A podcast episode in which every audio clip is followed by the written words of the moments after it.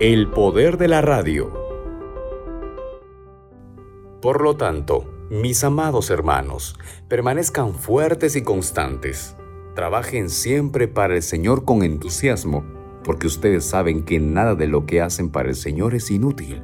Primera de Corintios, capítulo 15, el verso 58. ¿Qué tan rápido puede Dios utilizar una nueva estación de radio para salvar vidas? Un ingeniero llamado Sammy Gregory llegó a Namibia, en el continente africano, para instalar cuatro transmisores de la Radio Mundial Adventista. Después de un tiempo, volvió para equipar los estudios en cada una de estas ubicaciones. Las estaciones habían estado transmitiendo programas pregrabados, pero ahora estaban listas para tener programación en vivo. Estábamos haciendo la primera transmisión en vivo dijo Sammy, cuando escuché al presentador decir, si te sientes triste, molesto y estás pensando en quitarte la vida, no lo hagas. Ora, pídele apoyo a Dios y Él te ayudará.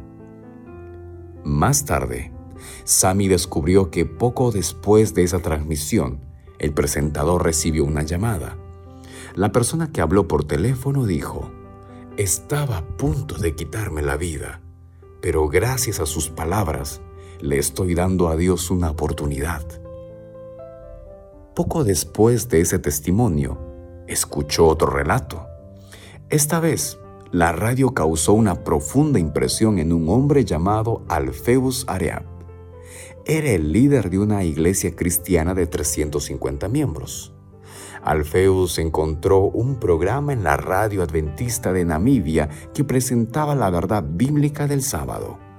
Fue a una iglesia adventista local, tomó estudios bíblicos y decidió bautizarse. Soy un hombre afortunado por recibir esta verdad, dijo Alfeus.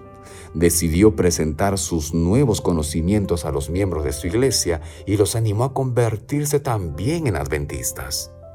Algunos de ellos se sintieron decepcionados por esta actitud y decidieron irse, pero la mayoría lo siguió y comenzó a observar el sábado. La radio adventista en Namibia comenzó a transmitir programas en el dialecto Damaranama. Este es un grupo lingüístico difícil de evangelizar, ya que tienen una fuerte creencia en los espíritus malignos.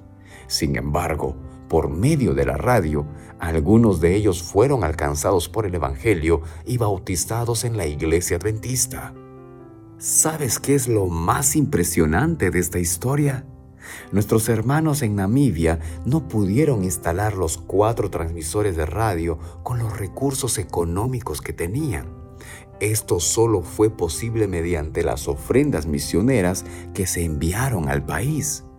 Quizá nunca hayas estado en Namibia, pero las ofrendas que Dios puso en tus manos fueron allí y ayudaron a salvar a cientos de personas.